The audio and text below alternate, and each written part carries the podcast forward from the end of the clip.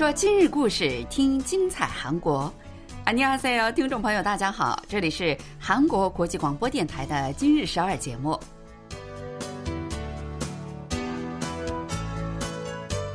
聚焦今日首尔，体会当下韩国。让我们带您走遍韩国的每个角落。让我们把最真实的韩国送到您的耳边。听众朋友，大家好，我是小南，我是立新。 新年了，很多人都把买房子当做一个新年的计划。那咱看看韩国人买房子到底有多难哈？日前呢，韩国国土交通部公布了一个调查结果，说是在首尔收入中等水平的人想要买一个平均价格的房子，需要花十四年，而且还得把工资一分不花的全部都攒起来啊！发了工资不花，全攒起来买房子，嗯，那过日子哪能不花钱呢？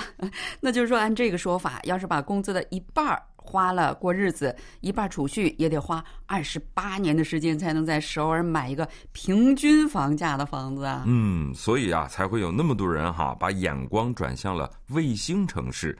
其实呢，现在首都圈的卫星城市也很不错，很多都是新城市，房子也是新的。而且这些年政府也非常努力建设这些卫星城市，呃，和首尔之间的这个交通体系，从卫星城市到首尔上下班也是非常容易的。今天我就是从呃卫星城市来 KBS 录音的哈。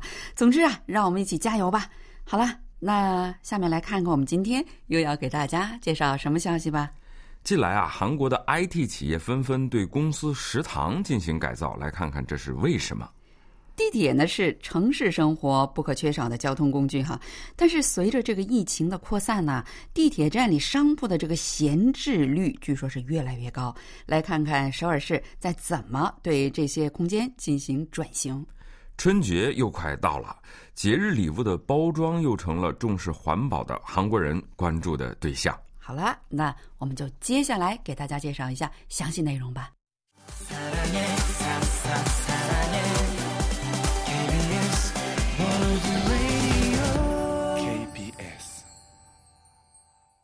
欢迎收听，这里是韩国国际广播电台。疫情的阴云逐渐散去，各行各业呢是逐渐正在走向正轨。现在啊，海外旅行也是越来越容易了。很多国家都放宽了外国游客的入境防疫政策。对，韩国的防疫政策的最后底线呢，就是要求室内你必须要戴好口罩，以及确诊患者呢要隔离七天。因为疫情啊，还不能说是彻底的结束了哈。我们身边的老人、孕妇、小孩，还有那些有慢性疾病的人，还得小心一些。所以，为了他们，我们也得遵守这些防疫政策啊。对，据说啊，近来韩国的 IT 企业们纷纷在大兴土木，致力于改善公司食堂的服务。IT 企业在疫情之中呢，是以居家工作为主的，因为他们的主要的工作是在网上进行的，所以呢，是有这方面的便利条件的。对。但是啊，随着疫情是渐行渐远哈，IT 企业也开始要求员工都出来到公司上班了。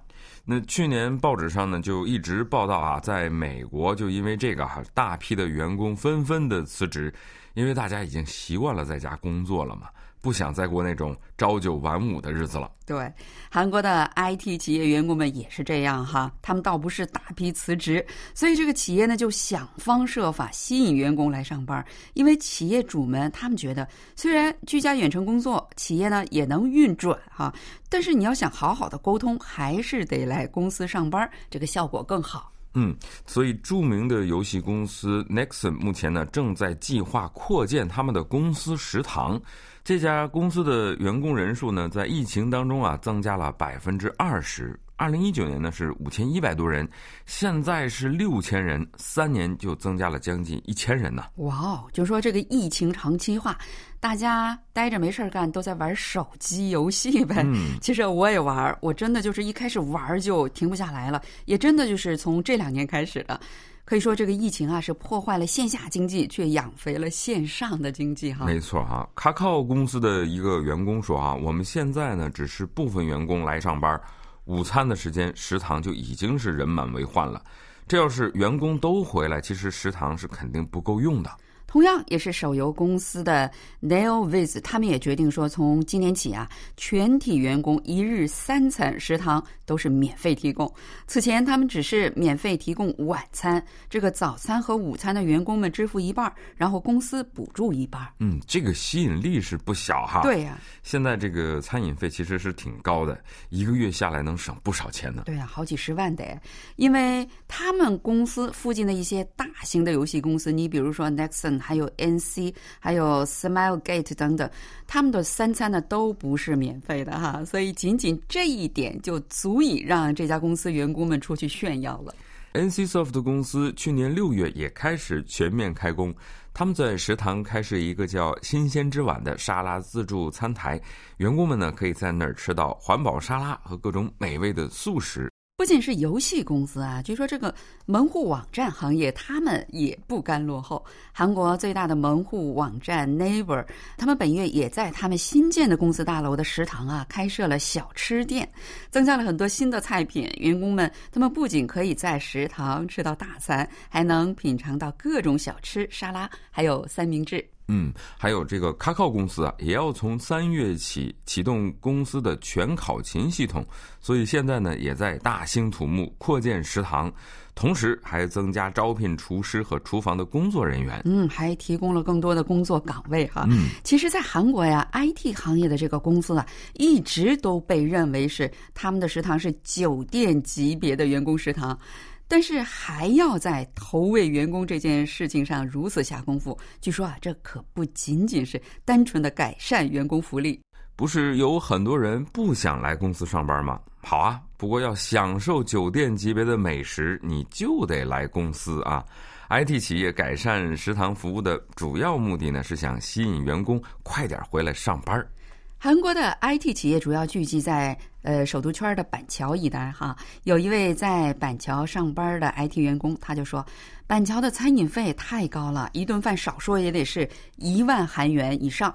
如果一个月都可以在公司里吃，还能吃的健康而美味，不要说是免费了，就是半价都合适。嗯，这是从钱方面进行考虑的啊。对，但是据业界反映说，很多 IT 公司他们宣布要求员工全勤上班之后，都遭到了员工。们的反对，嗯，比如上月底啊，卡考公司就宣布了新的出勤制度，结果公司工会的成员就激增了。对，在韩国这个工会啊，就是保障员工权益的这样的一个地方哈，能代替员工向企业主发声。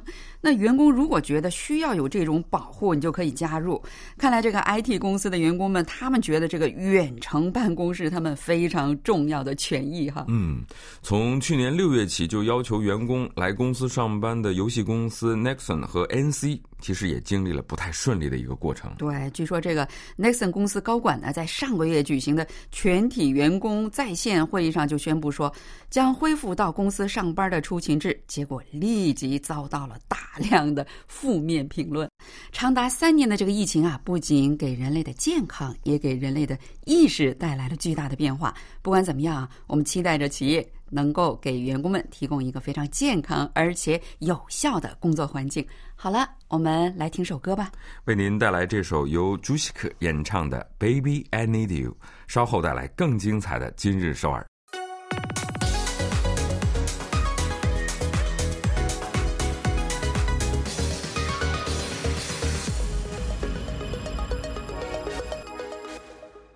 欢迎收听韩国国际广播电台。随着时代的发展，城市里很多的设施都在废弃哈。你比如说那个高架桥，首尔市就把失去用场的那个高架桥，学习了纽约的经验，改建成一个大型的休闲空间，在上面种花种草，还开了各种精致的小店儿啊、餐厅。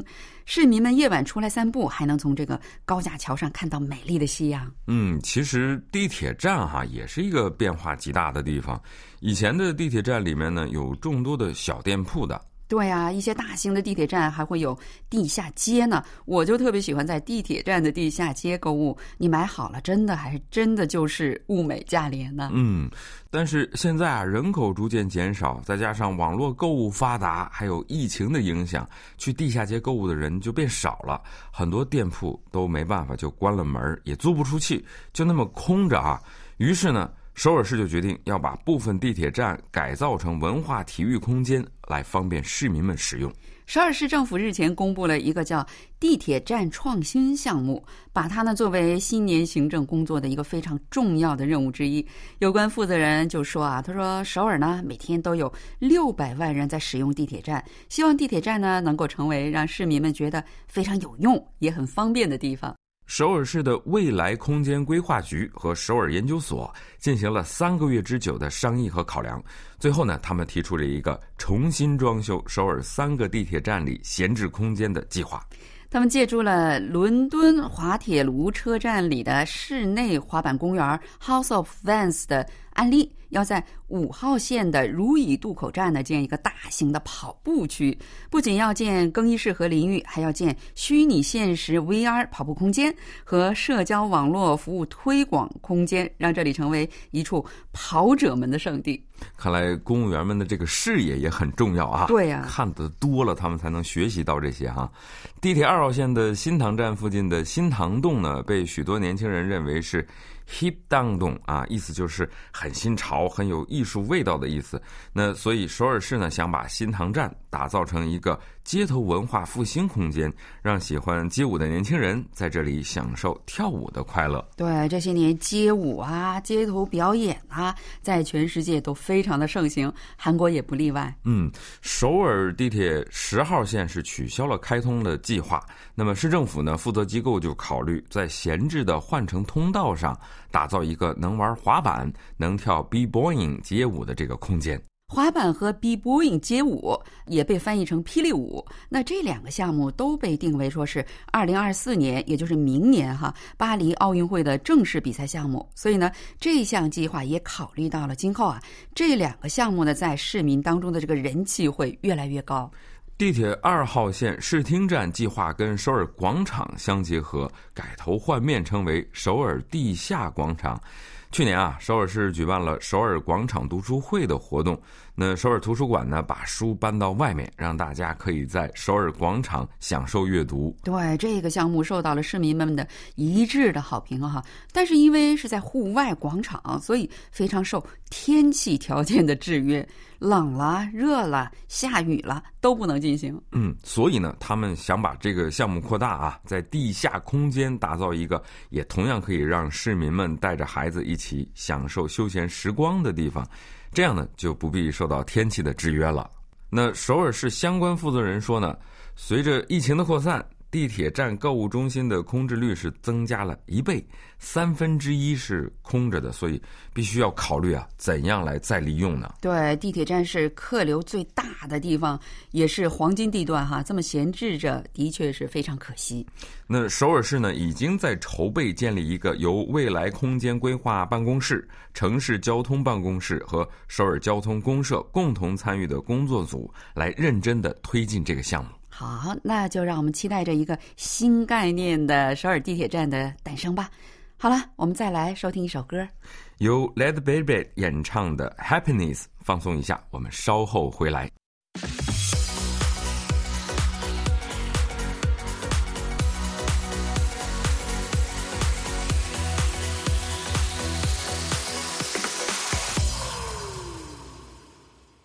欢迎大家收听，这里是韩国国际广播电台。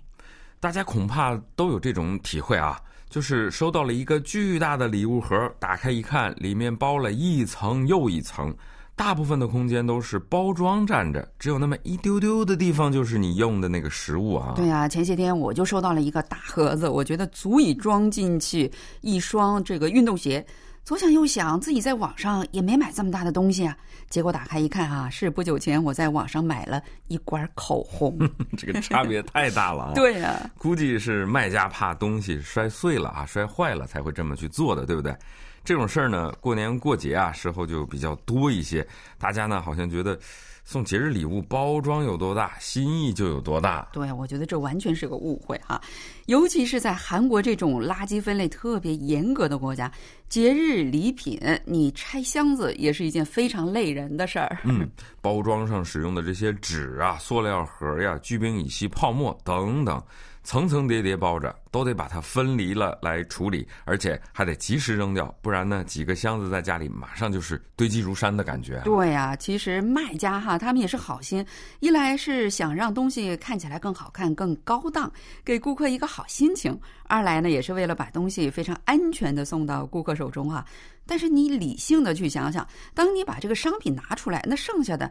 不全都是垃圾吗？嗯，尤其是元旦、中秋节和春节这种大型的节日，送礼物的人呢，都想让接受礼物的人感受到这个礼物又大又漂亮。还高档，那从而呢感受到送礼物的人的这份真诚啊。对啊，但据悉近年来在韩国这种意识发生了很大的变化，人们在送礼物的时候非常重视包装有多么环保，而不是比谁的包装做的更大更华贵。韩国人啊，过年过节送礼物，很多人喜欢在百货商场买，因为大家觉得呢。呃，商场里卖的东西质量可靠，包装也很奢华，再加上还负责免费送货，是特别的方便的。但近来，百货商场的礼品套装也在向那种减少包装浪费的方面。而努力。你比如过去用塑料和泡沫塑料填充的那种水果礼品，现在开始使用轻便的纸啊，还有那个麻布。一次性的那种泡沫塑料啦、保鲜袋儿啊，也被可回收的多次使用的保鲜袋儿所取代。还有啊，使用废塑料做这个保鲜袋来进行包装的，而且是可以多次使用的。如果把这个要废弃的保鲜袋退回去呢，还能获得商场的一些积分。那商场呢，也会利用这些塑料做成其他的环保产品来回赠给他们的顾客。现在百货店的食品包装的保鲜已经百分之百的在使用水冰袋了，非常环保哈，或者是那种可生物降解的冰袋，不用化学制品了。嗯，那有的外国朋友来韩国呢，看到节日前啊商场里的这个礼品盒的种类繁多，感觉是很有趣哈，比如袜子套盒、五谷杂粮套盒等等啊。甚至呢，其实还有油盐酱醋套盒、洗发水、香皂、牙膏、牙刷套盒呢。没错啊，韩国人节日的礼物是很喜欢送那种比较实用的东西。你去参加乔前聚会的时候，人们通常都会带的礼物就是一大包的卫生纸哈。对，这个卷纸过日子大家都需要，而且这还意味着祝愿这一家今后的日子就像我们在拽那个卷纸一样那么顺，你一拽，呼啦啦的就下来了哈。这个韩国人常送的节日礼物。其实还有火腿罐头啊！以前呢，这个罐头上面会加一个塑料的盖儿，但是自从二零二零年开始，为了考虑环保，这个塑料盖儿也取消了。哇，你可别小看这小小的塑料盖儿啊！据说这三年就减少了一千一百一十四吨的塑料垃圾呢。嗯，某百货店声称呢，他们这三年每年都能减少二十五吨的塑料包装，今年春节就减少了一点五吨。还有一家百货公司，他们声称他们的礼品套盒包装使用的百分之百的那个甘蔗纤维呃原料做的纸盒，埋在地下三个月就能分解。嗯，看起来这个包装多环保啊，已经成为卖家的一个广告了啊。我觉得之所以能这样呢，归根结底还是消费者们的功劳，因为他们不仅要看这个产品的好坏和价格，还关心它有多么的环保。对呀，包装浪费少了，其实消费者们的负担也小了哈。好了，听众朋友，我们今天的节目呢就到此结束了，感谢您的收听。我们在节目的最后呢，再请您收听一首韩国歌曲，是由 Paul Kim 演唱的《灿烂的季节》。希望您在冬天能够享受到冰雪的乐趣，听众朋友们，我们下期再见。안녕히계세 요， 안녕히계세 요。